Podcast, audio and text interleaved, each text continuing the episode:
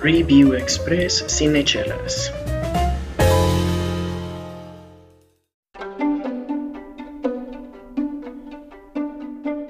Bienvenidos a un Review Express más de Cinechelas, amigo chelero, amigo cinefan. Cinéfilo, claro. Cinéfilo.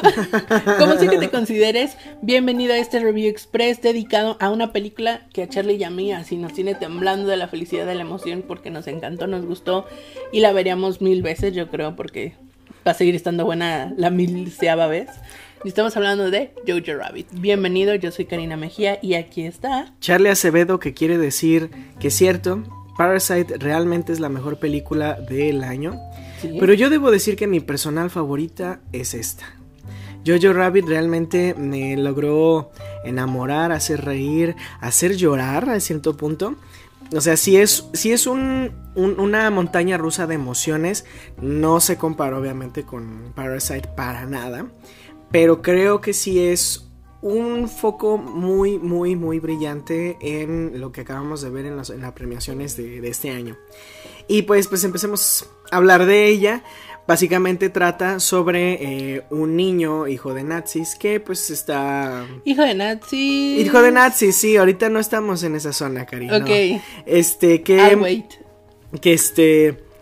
Que precisamente idolatra a Hitler, precisamente lo tiene como su, su amigo imaginario. Y le dice a Yorkie, ¿no? Que es... él es su mejor amigo Thor sobre él.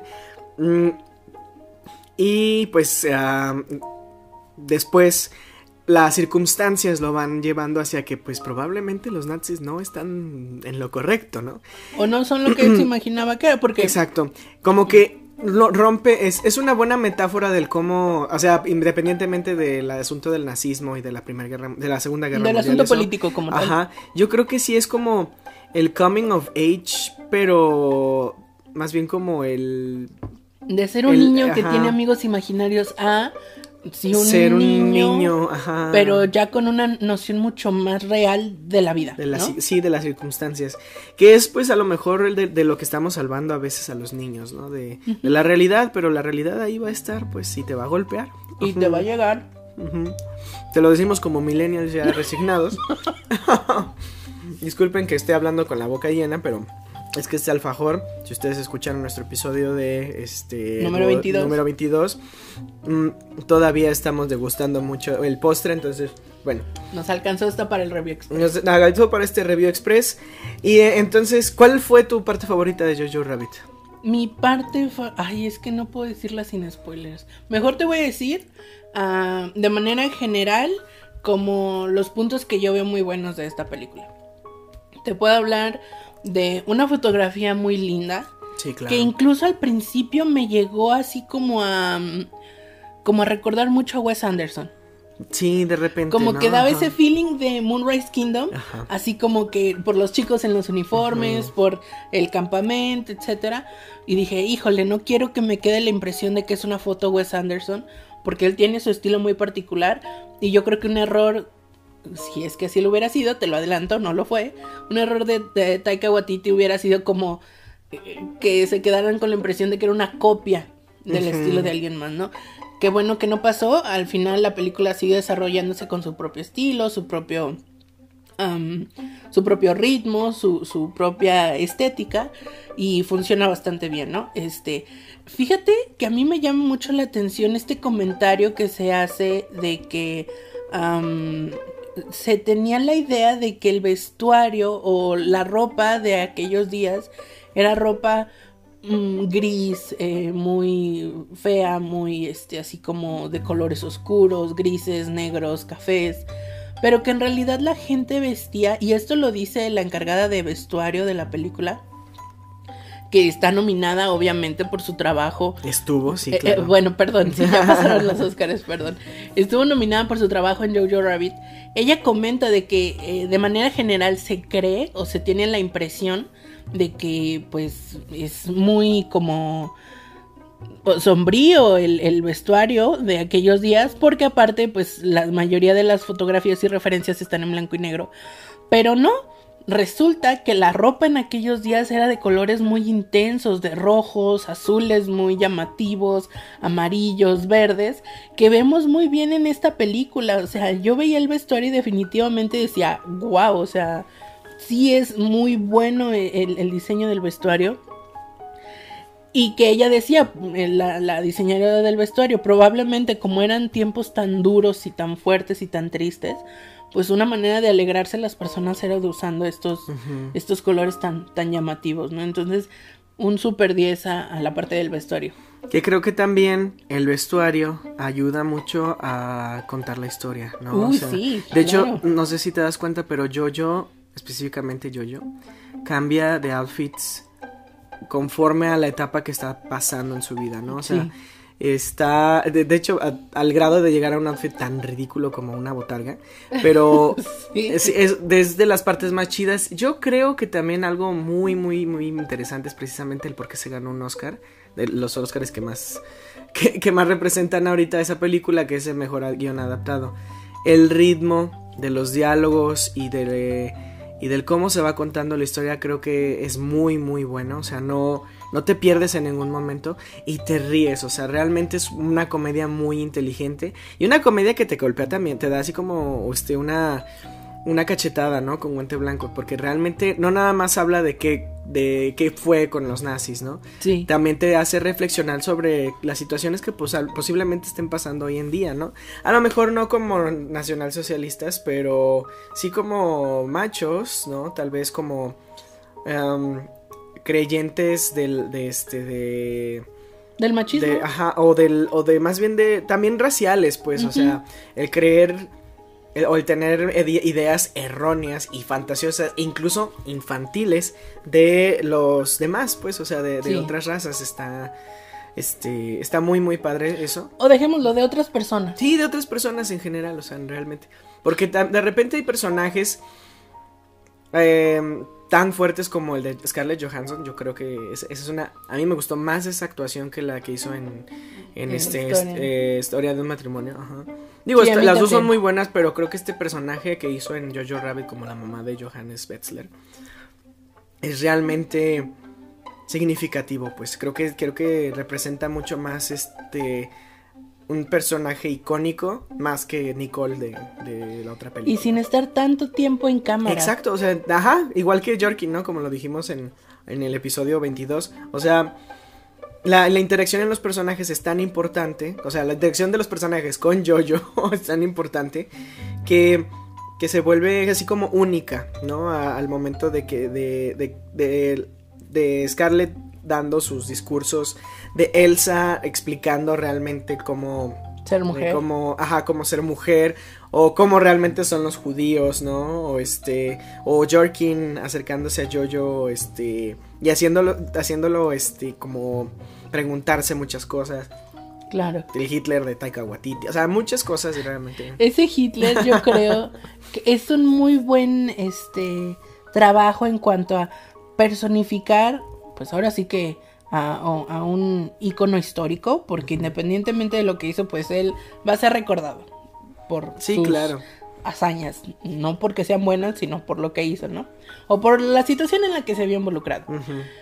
Y Taika Waititi yo creo, obviamente que le da como su perfil, porque si, si tú ves esta película, amigo, te vas a dar cuenta de que está en su uniforme, está en su caracterización y que sí hay algunas actitudes y diálogos de él que son medio caricaturescos, pero que al mismo tiempo hay escenas en donde Taika Waititi, yo creo que eso a mí sí me impresionó, está casi de las últimas apariciones que tiene el personaje de Hitler en la película, donde empieza a recrear uno de los discursos más importantes que dio Hitler, en donde decía que el triunfo va a ser gracias al sacrificio de los jóvenes, etcétera, y que hacía estos movimientos con las manos y se exaltaba y gritaba, o sea, yo no sé alemán.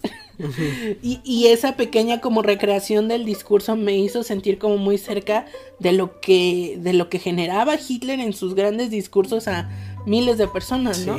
Creo que eso me gustó mucho de lo que hizo Taika Waititi con Hitler, porque no, no, no lo pone ni como el super enemigo, ni como un así de rosa, ¿no? Finalmente era un personaje que era la percepción de Jojo de quién era Hitler, Exacto. ¿no? Porque el discurso de Hitler o del personaje de Hitler en esta película se va transformando conforme va pasando la película, ¿no? Al principio era como, eh, sí, el mejor amigo de Jojo y que lo alentaba y, y sí, tú eres mi mejor soldado y al final pues, este, ya entran como en conflicto, ¿no? Entonces, creo que me gusta mucho por eso, porque habla de personas, no habla de eventos de la historia, como si puse un 1917, por que sí ejemplo realmente es sobre el suceso. que ¿no? es una encarnación de lo que pasó en la guerra, etcétera, etcétera. Aquí estamos hablando de personas en medio de una situación bélica. Y no se, y no se enfoca en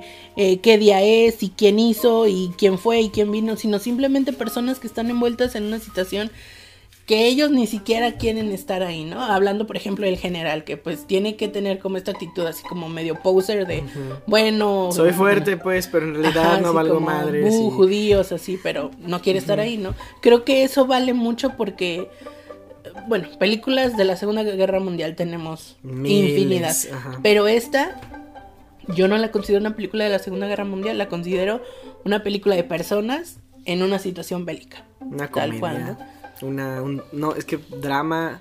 Es que tiene de Es como todo. una sátira. Ajá, sí, es una sátira. Pero cómica, linda, o sea, no es así como una parodia tampoco, No, pero logra, logra así como si dejarte algo. sí.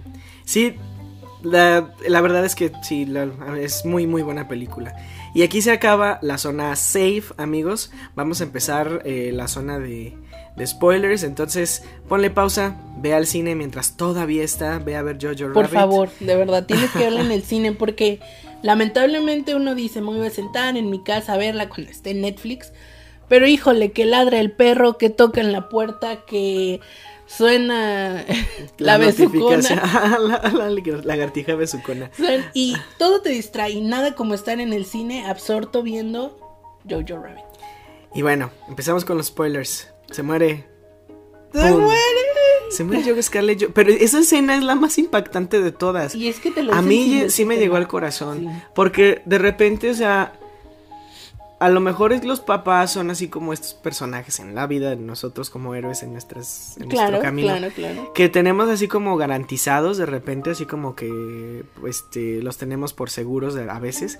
Y de repente, esa, esa toma donde de repente voltea y son los zapatos de su mamá los que están colgando, está, está, está muy padre. Creo que es muy inteligente audiovisualmente. Muy. Es un recurso visual extraordinario el que usa aquí Taika Waititi porque te lo dice sin decírtelo. Sí. Nunca vimos el rostro de la persona que estaba colgada, simplemente el detalle de los zapatos, ¿no? Que encuentra formas muy sutiles de presentarnos los zapatos durante las escenas previas y el, el primer, la primera hora de la película, me imagino, más o menos.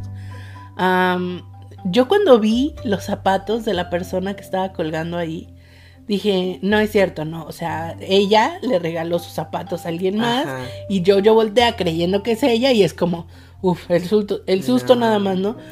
Pero no, es que no. Es la- no, la- hay no. ciertas cosas que son inevitables. Pues aquí es donde Alex esclarecemos. No. era hijo de nazis, era más bien hijo de, oposicionistas, ¿no? Ajá. Ajá. sí, gente que realmente no creía en todas estas barbaridades del nacionalsocialismo que, que fue y hasta ahorita, hasta el día de hoy sigue siendo una barbarie, ¿no? Entonces, eh, fuera de eso, eh, Scarlett, wow. Sí, sí, lo dijimos en la sección anterior y lo volveremos a decir aquí.